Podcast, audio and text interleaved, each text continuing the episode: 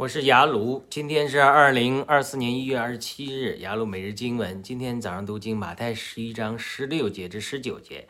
但我可把这世代比作什么？好比孩童坐在市场上，招呼另一些孩童说：“我们向你们吹笛，你们不跳舞；我们哀叹，你们不捶胸。”约翰来了，不吃不喝，人就说他有鬼附着；人子来了，也吃也喝，又说看到一个贪食好酒的人，一个税吏和罪人的朋友。但智慧。从他的行为得称为义，这是很有呃很费解的一个经文。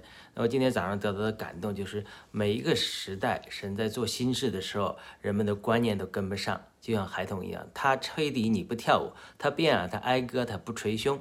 约翰来了又吃又喝，他说他鬼附着；人子来了又吃又喝，他是贪食好酒的人。